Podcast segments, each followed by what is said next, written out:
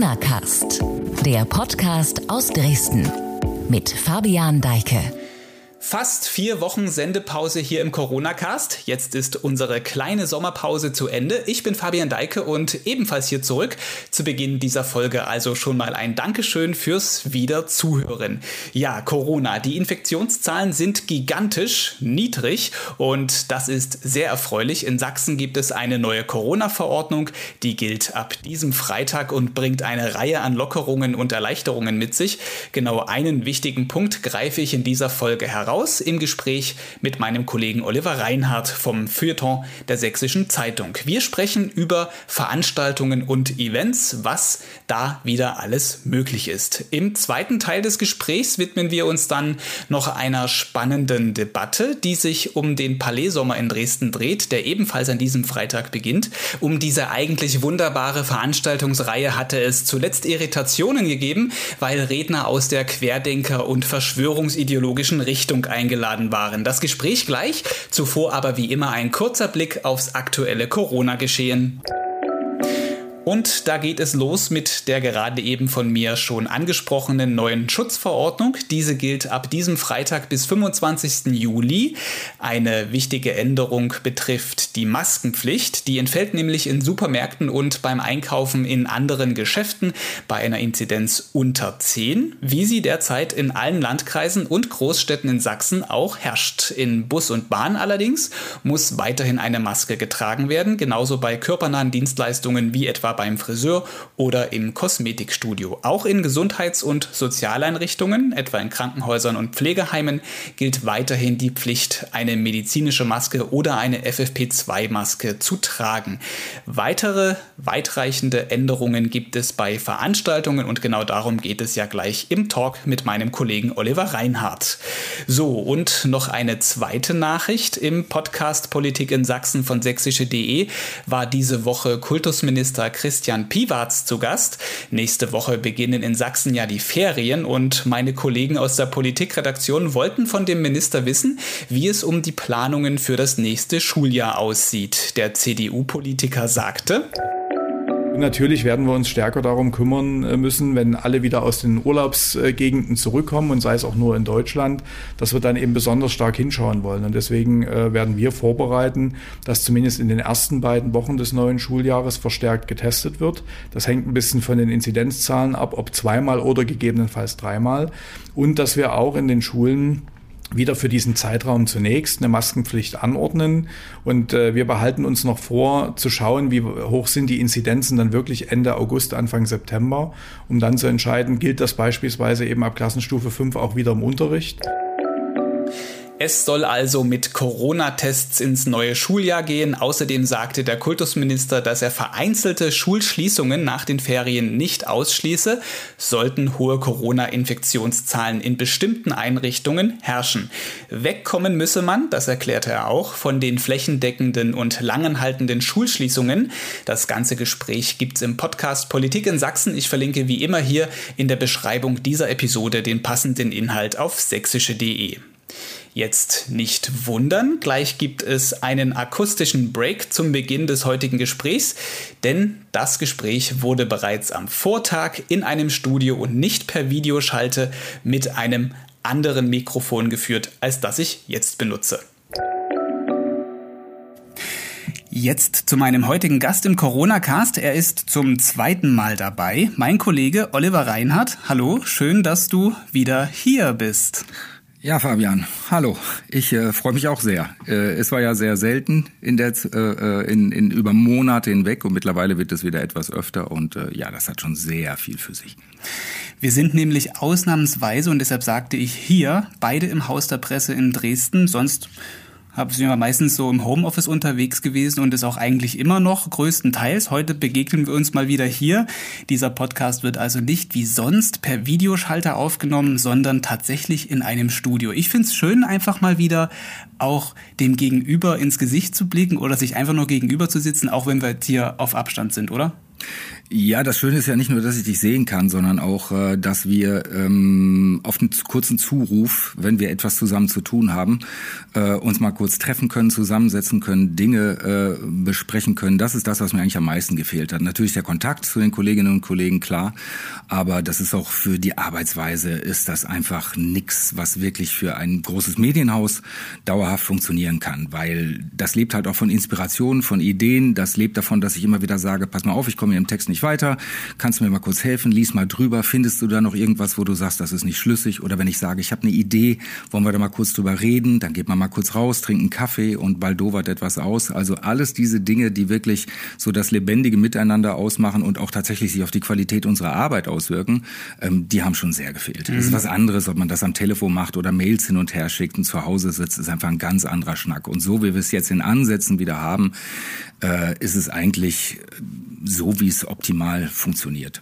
Wir wollen halt nicht über die Arbeitsweisen in unserer Redaktion, auch bei uns reden. Ein Satz nur noch dazu. Ich finde persönlich eigentlich aber diese Balance zwischen viel Homeoffice und möglichst wenig Präsenz einen ganz guten, weil das wirkt sich echt so ein bisschen auch auf diese Arbeits-Lebensbalance aus. Also mir kommt das sehr entgegen und ich bin unheimlich, ja, wie soll ich sagen, also produktiver sogar teilweise. Also mir gefällt diese Arbeitsweise von zu Hause aus auch sehr gut und dieser Corona-Cast, der Podcast hat ja auch gezeigt, irgendwo per Video schalten und Konferenzen kann auch etwas lebendig werden. Also das nur als Satz von mir am Rande dazu. Das kann es natürlich werden. Äh, bei mir wird es so sein, äh, ich habe das auch bis jetzt in den letzten Wochen schon gemacht, 50-50. Einige Dinge kann man nur von der Redaktion aus erledigen, zum Beispiel Seiten bauen, Layouten. Was mir halt aufgefallen ist, ist äh, Kreativität ist, äh, es gibt so eine Art äh, zwei Medaillen äh, der gleichen Kreativitätsseite. Wenn ich schreiben will, meine Ruhe haben möchte, keine Anrufe, keine Mails beantworten möchte, dann ist das Homeoffice äh, zu Hause, schaffe ich in jedem Fall mehr, kann konzentrierter arbeiten, fokussierter arbeiten. Wenn es aber ums Organisieren und Planen geht, da kann man viele Dinge tatsächlich aus der Redaktion heraus äh, wesentlich effizienter und wesentlich schneller erledigen. Das ist schon so. Thema kurzer Dienstweg. Ich glaube, wir könnten darüber auch eine ganze Corona-Cast-Folge füllen Schulen. Heute soll es aber nicht um, wie gesagt, um Arbeitsweisen in der Redaktion gehen, sondern um den Sommer, um Veranstaltungen. Die neue Corona-Schutzverordnung in Sachsen, die ja ab heute gilt, ermöglicht da ja eine ganze Menge mehr. Oliver, du bist Feuilleton-Redakteur bei uns bei der Sächsischen Zeitung, also beschäftigst dich zwangsweise auch äh, sehr viel mit Events und Veranstaltungen. Was ist da jetzt konkret mit der neuen Verordnung möglich, mit den Lockerungen? Worauf kann man sich im Sommer vielleicht in Sachsen auf welche Events freuen? Worauf sich viele Leute schon freuen und worüber sich viele Leute freuen, ist, dass so viele Institutionen auch und so viele Künstlerinnen und Künstler darauf gewartet haben, endlich wieder was vor Publikum zu machen, dass im Moment äh, in den Straßen, auf den Plätzen, am Fluss hier äh, und auch auf dem Land immer wieder äh, richtig schöne, oftmals sehr spontane Kunst- und Kulturaktionen durchgeführt werden. Also es sind, äh, ob es jetzt äh, das äh, Europäische Zentrum der Künste Hellerau ist, äh, überall sind Menschen draußen oder Tristan Productions, die machen kleine Aufführungen vor Publikum. Äh, das sind dann meistens nur ein paar Dutzend Leute, aber man hat einfach mal wieder diese Live-Atmosphäre. Da hat jetzt schon einiges begonnen und es ist ein bisschen so hier in Dresden und Umgebung manchmal wie so ein Kleinkunstfestival von früher, ne, wo einfach wirklich hier und da an den Straßenecken und so immer wieder ein bisschen was los ist, da merkst du auch bei dem großen Zuspruch, dass die Leute nur darauf gewartet haben. Also beide, Künstlerinnen, Künstler und natürlich auch wir ne, als äh, Konsumenten und Zuschauer, Zuschauerinnen. Ähm, was jetzt wieder erlaubt ist, sind äh, Veranstaltungen mit mehr als 1000 Zuschauern. Das war ja ein bisschen auf der Kippe. Es geht sogar so, wenn die Inzidenz unter 50 ist, äh, wir sind ja weit davon entfernt äh, von der 50, dann dürfen, also tatsächlich dürfen jetzt auch Veranstaltungen mit maximal 5000 äh, Besucherinnen und Besuchern stattfinden. Ähm, da gibt's noch eine Steigerung, liegt der Wert unter 35, auch da liegen wir, dürfen bis zu 25.000 Leute zu einer Veranstaltung kommen. Das gilt übrigens auch für Open Air. Ähm, das Problem ist nur, und jetzt kommen wir vielleicht gleich auch schon zum Punkt von einem der beiden großen Projekte, die jetzt anlaufen hier in Dresden, Dresden und an der Elbe Palais Sommer und Filmnächte. Ähm, wenn du 25, also du darfst nur 50 Prozent der Leute auf das äh, äh, Areal lassen. Das heißt, Dynamo darf 16.000 in ein Stadion lassen, was 32.000 Fassungsvermögen hat maximal.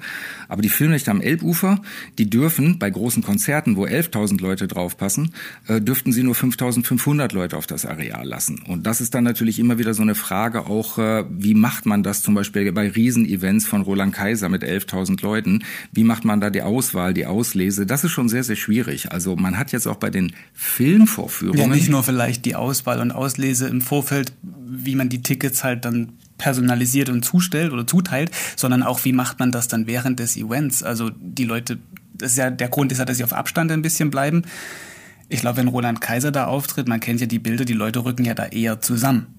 Ja, das ist natürlich mit 11.000 Leuten ist das so nicht möglich. Äh, es gibt da ja so eine Grundregel GGG, äh, die die Filmnächte am Elbufer auch anwenden werden. Das heißt äh, genesen, getestet oder geimpft. Man muss einen aktuellen, man muss mindestens ein aktuelles Testergebnis vorweisen, dann kann man auf das Gelände. Also man versucht schon ähm, es zu vermeiden, dass Menschen, die keinerlei Schutzmaßnahmen ergriffen haben oder nicht geimpft sind oder nicht genesen sind, dass die einander zu nahe kommen. Zumal das ja Leute sind sind, äh, die, naja, wir haben es jetzt gesehen, ne? also es gibt Partys und Festivals in Holland und da gab es hunderte und äh, hunderte Infizierte danach. Also das Risiko ist tatsächlich noch nicht vorbei. Man tröstet sich jetzt damit, bei uns ist die Inzidenz niedrig. Möglicherweise ist Delta, also die aktuelle Covid-Variante, äh, hat weniger schwere Krankheitsverläufe und weniger Todesfälle. Aber das ist natürlich ein Risiko, was auch die Veranstalter sehr, sehr, sehr genau im Blick behalten. Also deswegen Kaisermania der Semmelmann, der Veranstalter, der hat halt diesen Mut, der hat auch diesen Willen, das durchzuziehen.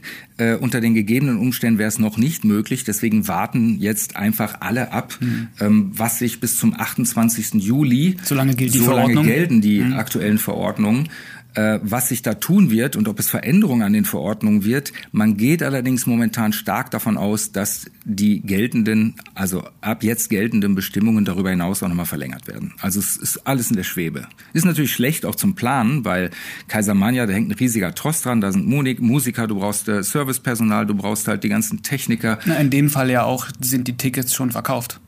Ja, da bin ich auch mal sehr gespannt. Die Tickets die sind ja alle 2020 äh, verkauft worden ähm, und äh, für Ersatzveranstaltung 2021 und die Termine für die Ersatzveranstaltung mussten jetzt nochmal geändert werden. Das heißt also, äh, es ist da auch eine große, große, äh, große Planungsintensität nötig. Und es gibt aber auch eine Unsicherheit bei manchen Leuten und manchen Fans. Es sind auch Stimmen laut geworden, die gesagt haben, ach komm, dann lass es doch einfach bleiben, bevor wir da jetzt äh, irgendwie so eine halbseidene Geschichte mit halbvollem Areal machen, falls sich das überhaupt rentiert. Das sind natürlich auch nur die Hälfte der Einnahmen und solche Events sind teuer. Lass uns das doch einfach ins nächste Jahr verschieben. Das wollen aber von den Veranstaltern will das eigentlich noch niemand. Also wenn es irgendwie geht, wird man versuchen, das möglich zu machen. Was natürlich jetzt schon funktioniert, sind Events mit, ich sag mal, kontrollierbarer Publikumsmenge, also so wie bei den Filmnächten eben in Filme laufen oder genau. jetzt in Dresden bei dem, beim Filmfest da ist ja jetzt nicht so ein Zusammenrücken. Also das, das funktioniert ja tatsächlich. Das ist richtig. Sobald du auch große äh, Open-Air-Flächen hast, kannst du die Leute ja auch besser verteilen. Und es ist ja auch tatsächlich so, das sieht man ja an solchen Veranstaltungen, die Menschen suchen sich ja meistens freiwillig schon einen Platz, wo sie nicht, äh, wo sie nicht zwingend direkt hinter oder vor einer fünfköpfigen Familie äh, sitzen, die sie zudem nicht kennen. Das Areal ist ja Gott sei Dank auch groß genug, so dass man auch, ähm, wenn da ein paar tausend Leute kommen, sich immer noch gut verteilen kann und trotzdem gute Sicht von den Plätzen hat. Das ist der Vorteil von solchen riesigen Arealen. Ne? Aber auch ähm, äh, äh junge Garde, große Freilichtbühnen, ja, dann können halt nicht 10.000 Leute oder 7.000 Leute zum Konzert kommen, sondern dreieinhalbtausend. Ne? Mhm. Ne? Also inwieweit das jetzt wirklich wesentlich mehr Sicherheit verschafft, kann natürlich im Moment noch niemand sagen, weil dazu haben wir noch nicht die Zahlen und die Aussagen. Ne? Wenn du es jetzt kommentieren müsstest, diese Regeln für Veranstaltungen. Würdest du sagen, es ist eher ein Mehr Freiheit und Normalität oder ein noch zu sehr angezogene Handbremse? Also vom Gefühl her, was man hat als äh, jemand, der auf solche Veranstaltungen geht, äh, ist es, glaube ich, für alle, die da sind, vor allen Dingen Freiheit. Äh, vor allen Dingen ein Stück wieder von der Normalität, die ja viele Leute tatsächlich vermisst haben, gerade im Sommer. Die Open Air sind ja das Tollste, was es gibt für Leute, die Musik hören wollen, Kinos, äh, Kinofilme sich anschauen wollen. Das ist, ähm, ich würde mal wirklich sagen, so auch von der psychologischen Wirkung her und was die Stimmungslage anbelangt in diesem Sommer, das ist etwas, auf das viele gewartet haben und das viele jetzt natürlich massiv genießen. Ich bin mir nicht sicher, ob dieser Zuspruch anhält. Also es ging ja immer so, wenn das wieder möglich ist, dann wird die Kultur sowas von boomen. Äh, kann natürlich auch sein, dass es im Herbst, egal wie sich die Inzidenzen entwickeln, dass dann dieser Riesenboom und dieser Riesenrun auf Veranstaltungen so dann vielleicht auch schon wieder ein bisschen abgeflaut ist. Ne? Also da würde ich jetzt keine Wetten abschließen. Aber unterm Strich ist es etwas, also wer da jetzt noch sagt, na ja, ist aber auch nur angezogene Handbremse und können wir nicht dann auch noch das und das machen, äh, da muss ich sagen, der sollte mal ein bisschen seine Verhältnisse checken und äh, das einfach mal vergleichen äh, mit dem, was noch vor drei Monaten möglich bzw. unmöglich gewesen ist. Also ist nicht mehr alles dicht. Nein. Gehen wir jetzt vielleicht mal so 200, 300 Meter weiter elbabwärts zum japanischen Palais hier in Dresden. Also von den Filmnächten aus gesehen 200, 300 Meter elbabwärts. Dort beginnt an diesem Freitag der Palais Sommer eine Veranstaltung, die sich über die Jahre entwickelt und etabliert hat hier in Dresden. An dieser Stelle gleich noch der Transparenzhinweis. Die Sächsische Zeitung ist Medienpartner des Palais Sommer, aber trotzdem müssen wir in diesem Jahr auch noch mal kritisch darüber sprechen. Oliver, du beschäftigst dich intensiver mit dem Palais Sommer, weil die Eventreihe außerhalb Dresdens vielleicht nicht so bekannt ist. Erklär vielleicht mal ganz kurz, was das ist. Machen wir aber den Transparenzhinweis erstmal komplett. Wir sind auch Medienpartner bei den Filmnächten am Elbufer. Also beide Veranstaltungen, auch von dem Filmfest, wovon du eben gesprochen hast, sind wir auch Medienpartner. Also das heißt, dass es da über Jahre hinweg äh, eine Zusammenarbeit gibt. Ne? Wir ähm, kooperieren in Sachen Werbung zum Beispiel und Anzeigen, Ticketverkauf und sowas. Das ist das, was eine Medienpartnerschaft beinhaltet. Aber wir berichten natürlich, wenn es sein muss, trotzdem kritisch ähm, über die Veranstaltung. Und äh, der Palais Sommer ist natürlich, äh, ja, das, also es ist es ist grundsätzlich es ist eine ganz, ganz großartige Geschichte. Äh, 2009 zum ersten Mal gegründet, äh, interessanterweise von äh, Jörg Polenz, der äh, auch Mitbegründer der Filmnächte war und des Filmfestes Dresden. Also es ist ein richtiger Kinofreak und ein Filmenthusiast und äh, der hatte die Idee eines ähm, Festivals für Bürger, was umsonst ist, was sich ausschließlich über Spenden und Sponsoren finanziert. Also ein eintrittsfreies und natürlich auch barrierefreies Festival. Und da muss man sagen, das ist eine irrsinnige Erfolgsgeschichte. Da gehen jedes Jahr inzwischen Zehntausende Menschen hin. Da gibt es direkt an der Elbe am japanischen Palais in einem sehr schönen parkähnlichen Gelände, äh, gibt es ein bisschen Catering, aber da gibt es erstmal jeden Tag Yoga im Park. Also da sind da manchmal auch hunderte Leute, die gemeinsam Yoga machen. Ähm, das Ganze hat einen sehr nachhaltigen ähm, ökologischen Charakter auch. Ähm, das geht jetzt sehr viel auch ums Imkern, um Bienenzucht. Es geht immer um, auch um Gesundheit, um gesunde Ernährung. Aber der Kern ist natürlich, dass ein Kulturfestival ist.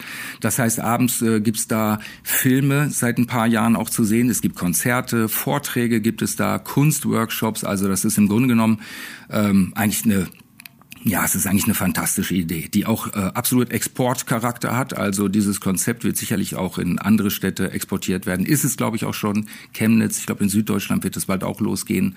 Ähm, großartige Idee, die jedes Jahr mehr mehr Fans hat. Nun sagte ich vorhin, wir müssen dieses Jahr auch mal kritisch drüber reden. Und das hat mit dem Programm zu tun. Das ist ja jetzt nicht mehr so, wie es ursprünglich angekündigt oder geplant war. Es sollte die Formate Palais Gespräche und Bildungsakademie geben. Auftreten sollten da unter anderem Redner aus dem Querdenker- und Verschwörungstheoretiker-Milieu. Blick du vielleicht noch mal zurück, was da ursprünglich genau geplant war, warum es dann die Diskussionen gab und wieso es jetzt anders kam. Die Palais-Gespräche, die gab es ja schon viele Jahre lang. Und äh, da gab es auch immer wieder Diskussionen mit Menschen, wo man sagt, na ja, das ist dann eher so ein bisschen grenzwissenschaftlich und das hat so ein bisschen so einen Hauch von Verschwörungstheorie. Ich bin ja immer ein bisschen vorsichtig und ja, das ist jetzt ein akustisches Format. Also ich setze diese Begriffe immer gerne in Gänsefüßchen.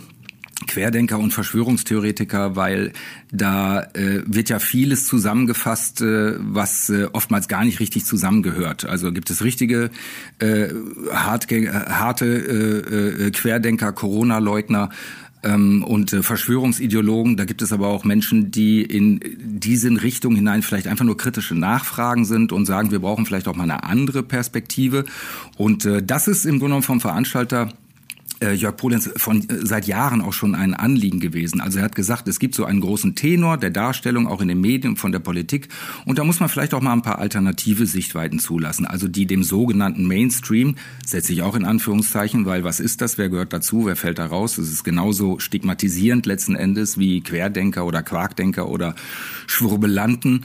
Ähm, das würde ich tatsächlich äh, mit Fingerspitzen anfassen, diese Begriffe. Ähm, und da waren auch immer mal wieder Gäste da, die so tendenziell in dieses Spektrum gingen. Aber es war dann viel auch äh, Podiumsdiskussionen mit mehreren Teilnehmern, wo es zu offenen Diskussionen kam. Das war dieses Jahr auch geplant, aber es war zusätzlich eine Bildungsakademie geplant, weil ähm, Jörg Polenz und das Team, die setzen sich sehr stark auch tatsächlich für Bildungsaspekte ein. Das geht nicht nur Gesundheit, das geht auch wirklich ein bisschen Erziehungskonzepte rein. Also es wird dieses Jahr ein Jugendcamp geben für äh, sozial benachteiligte Jugendliche auch. Also man will auch junge Menschen Mittel an der Hand geben, eigenverantwortlich zu handeln vermitteln. Ähm, wie verschafft man sich Informationen? Wie geht man damit um? Wie wird man ein selbstständig denkender und handelnder Mensch? Was ja eine sehr, sehr gute Sache ist. Geplant war aber in diesem Jahr eine Bildungsakademie mit 14 Veranstaltungen.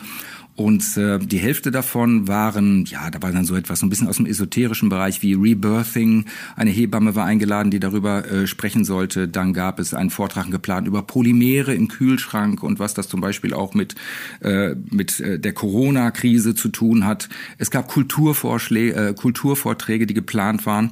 Aber es gab eben auch einige Menschen, die da eingeladen waren, die tatsächlich äh, entweder im weiteren oder aber tatsächlich im engeren Sinne aus dem äh, Querdenker- und Verschwörungsideologie-Spektrum kommen. Und äh, das ist äh, bekannt geworden. Also unmittelbar nachdem das Programm veröffentlicht worden ist, hat sich die geladene äh, Direktorin der staatlichen Kunstsammlung Dresden, Marion Ackermann, verabschiedet, hat gesagt, äh, nee, in dem Umfeld fühlen wir uns nicht wohl. Ähm, ein Wissenschaftler von der Universität, äh, von der TU Dresden, hat gesagt, dass er ähm, dass er zwar da bleibt äh, äh, und im Programm, aber er möchte äh, denen nicht das Feld überlassen, wie er sich ausdrückte, und er nannte sie halt äh, Corona-Wissenschaftsleugner. Und äh, eine Musikmanagerin, die so ein bisschen über die Musikbranche in Sachsen sprechen wollte, die hat das noch etwas drastischer ausgedrückt. Die hat gesagt, sie findet das als ganz toll mit dem Palais Sommer, aber da waren halt äh, einige Podiumsgäste, die in ihren Augen eine extremistische und verzerrende öffentliche Meinung vertreten, äh, die nicht zum demokratischen Diskurs beiträgt. Und äh, da, darauf regte sich dann Protest und tatsächlich haben die Veranstalter dann die Reihe abgesagt und werden sie in diesem Jahr nicht durchführen und werden sich konzentrieren auf Kultur und eben die Bildung, die da ist, Gesundheit, Yoga. Nun sind ja unter diesen Gästen, unter diesen Rednern Namen wie Rainer Mausfeld, Ernst Wolf oder Caroline Ahrens gewesen. Die Namen kennt man aus diesem verschwörungsideologischen und Querdenkerbereich. Es ist ja jetzt nicht nur eine Person, sondern eben gleich drei. Sagt das vielleicht auch irgendwas über die Organisatorin des Palais Sommers aus? Ist da irgendwas fragwürdig?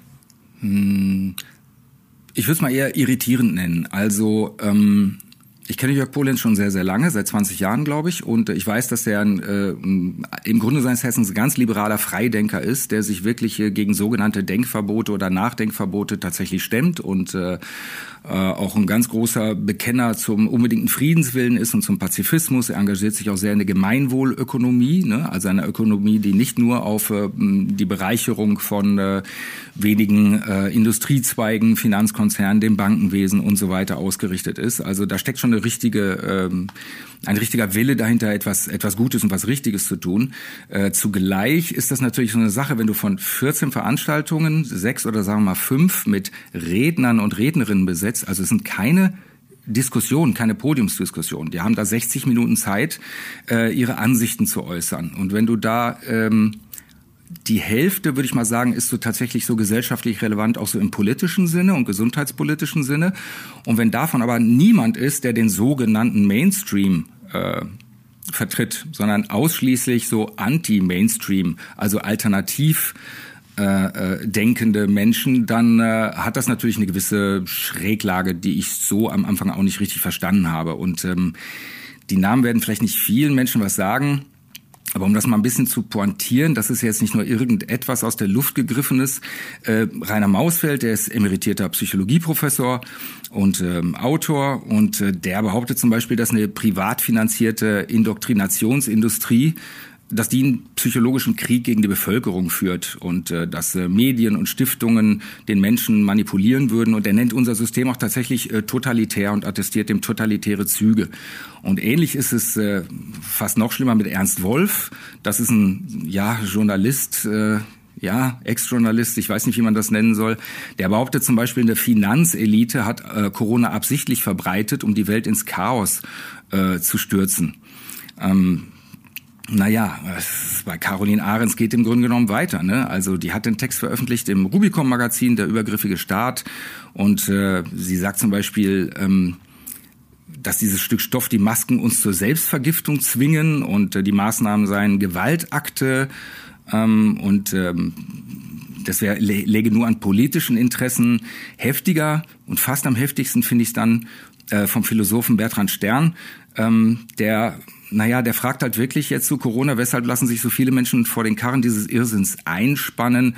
Und er nennt dann tatsächlich das System, und damit ist offenkundig unser politisches System gemeint, einen ähm, widerwärtigen Gegenstand. Das ist jetzt ein Originalzitat und er sagt, das sind die Mittel, das sind die Mittel von äh, Diktaturen. Und äh, es gab einfach keine Gegenmeinung, die dazu geplant waren. Es gab keine Vorträge mit Menschen, die eine andere Meinung hatten. Also wenn man auf Meinungsvielfalt setzt, äh, habe ich eigentlich gedacht, äh, dann wäre das schon okay, auch wenn man da eine Asymmetrie mit herstellt. Mhm. Und äh, da war einfach niemand äh, im Programm dieser Akademie. Und mhm. äh, das hat dann offenbar einige Leute, wie ich finde, nachvollziehbar verunsichert, irritiert und dazu bewogen zu sagen, nee, da möchte ich gerne nicht mitspielen in diesem Zusammenhang. Hochgekocht ist das Ganze so vor vier, fünf Wochen, als das Programm veröffentlicht worden ist. Wie positionieren sich denn die Veranstalter jetzt dazu, nachdem es ja das Programm geändert wurde? Hm. Ja, ähm, Jörg Bolenz hat äh, gesagt, äh, dass äh, es offenkundig so ist, dass keine wertschätzenden Diskussionen möglich sind, gerade weil wir in einer auch durch Corona natürlich, womit er völlig recht hat, äh, emotionalisierten äh, Zeit uns gerade befinden und ähm, sagt dann, dass äh, dass man deswegen, wenn das nicht möglich ist, in diesem Jahr auch darauf verzichten werde. Und äh, daraufhin ist das komplette Programm gestrichen worden und der Palais Sommer wird jetzt ohne auskommen. In diesem Jahr bedeutet das, dass das vielleicht für die kommenden Jahre dann geplant ist? Das kann ich nicht sagen. Also es würde mich wundern, wenn äh, nicht äh, auch, äh, ja, wie soll ich denn mal sagen, andere Meinungen, alternative Meinungen dort äh, weiterhin auch vertreten sein werden.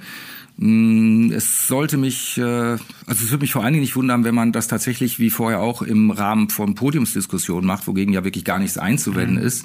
Es heißt ja dann immer, ja, aber nach den Vorträgen können die Zuhörerinnen und Zuhörer ja Fragen stellen, man kann mhm. darüber diskutieren, aber mal im Ernst, das sind Leute, die sich seit Jahren damit beschäftigen, die sind natürlich auch sehr überzeugend in ihrer Art und Weise und wer von den Zuschauern kann denn danach aufstehen und sagen, was sie da sagen, ist aber äh, das ist faktisch nicht ganz richtig. Und äh, wer kann denn da auf Augenhöhe diskutieren? Und ist so etwas ein Forum vor, sagen wir mal, tausend Zuhörern oder so etwas, um da wirklich aufzustehen und zu sagen, äh, ich kann sie da und da aber widerlegen und möchte jetzt gerne auch mal 60 Minuten meine eigene Meinung dazu äußern. Ne? Also da finde ich immer, man kann darüber diskutieren, ist dann tatsächlich so eine eher so ein relatives Angebot. Mhm.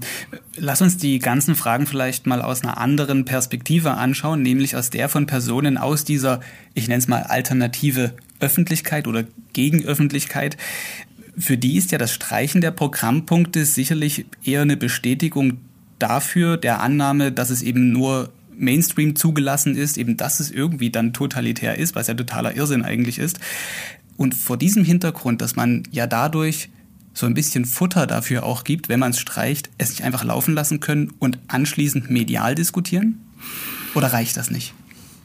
Da bin ich mir halt nicht sicher. Also ich würde mir das auch, also ich kann da jetzt keine Vorschläge machen. Also ich bin nicht derjenige, der darüber zu bestimmen hat. Das müssen schon äh, die Organisatoren selber und auch die Mitwirkenden selber und die Förderer und so weiter. Ähm, das ist sicherlich dann eine Aushandlungssache. Also äh, man kann alles machen.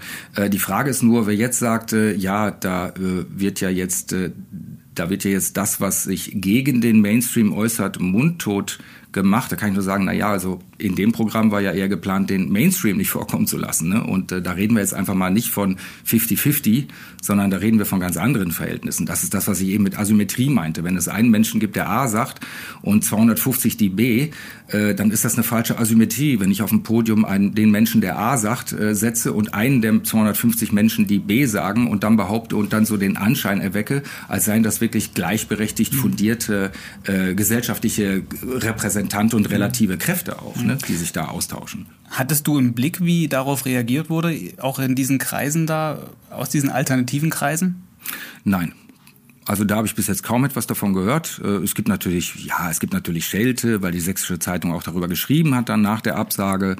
Äh, aber meine Güte, ja, das gibt es halt immer. Also ähm, ja, ich meine, das Programm, dafür ist der Veranstalter jetzt verantwortlich äh, und es wurde auf das Programm reagiert. Äh, ich glaube nicht auf den Pressetext, der ja auch nach den Absagen und nach der Absage des Programms erst erschienen ist. Ne?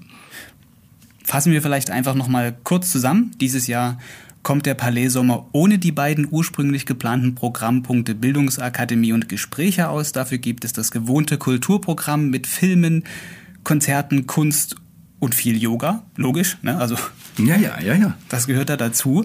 Im Freien alles also wie immer möchte man meinen. Was bleibt jetzt aber von dieser Debatte? Das ist jetzt irgendwo in eine Schublade gepackt und ähm, keine Ahnung, was damit passiert. Das wird äh, dann äh, sich wahrscheinlich zeigen im nächsten oder übernächsten oder übernächsten Programm vom äh, Palais Sommer. Was jetzt aber zählt, das ist natürlich, dass äh, der Palais Sommer jetzt erst recht nur noch als das wahrgenommen wird, was er äh, ja eigentlich im Kern war, äh, nämlich ein, ein Kulturfestival. Fest für Bürger letztlich.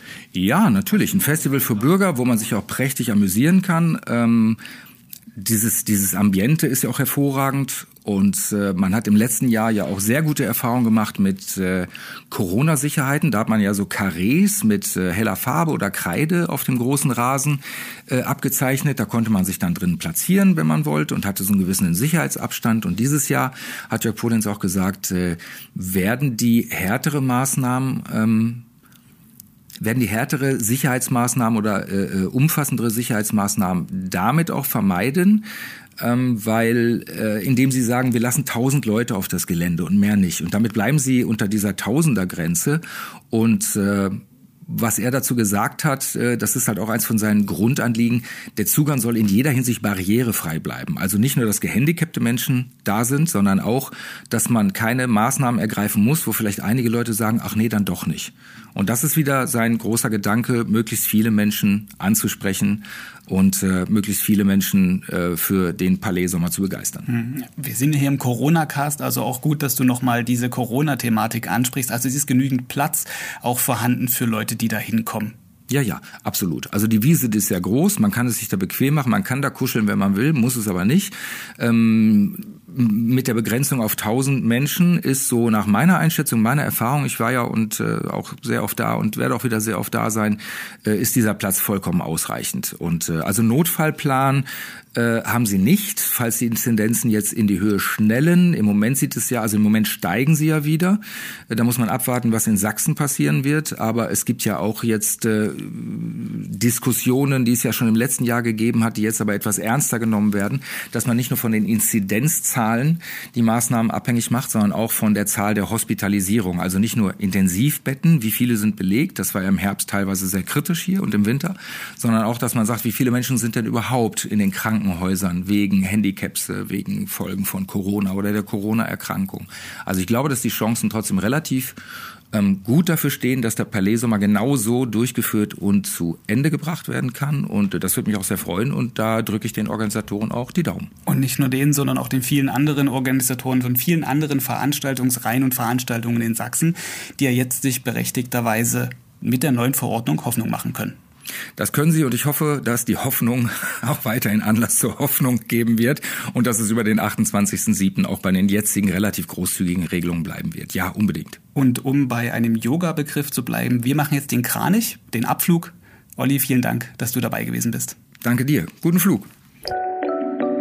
Ja, spannendes Thema, spannende Debatte auch und ich habe eben nochmal nachgeschaut, den Kranich, wie am Ende des Gesprächs versprochen, mache ich doch nicht. Ich habe mir eine Videoanleitung angesehen. Diese Yoga-Figur ist etwas für Fortgeschrittene. Damit geht diese Folge Corona Cast zu Ende. Passende Inhalte auf sächsische.de verlinke ich natürlich wie immer in der Beschreibung der Episode. Damit tschüss und bis zur nächsten Folge.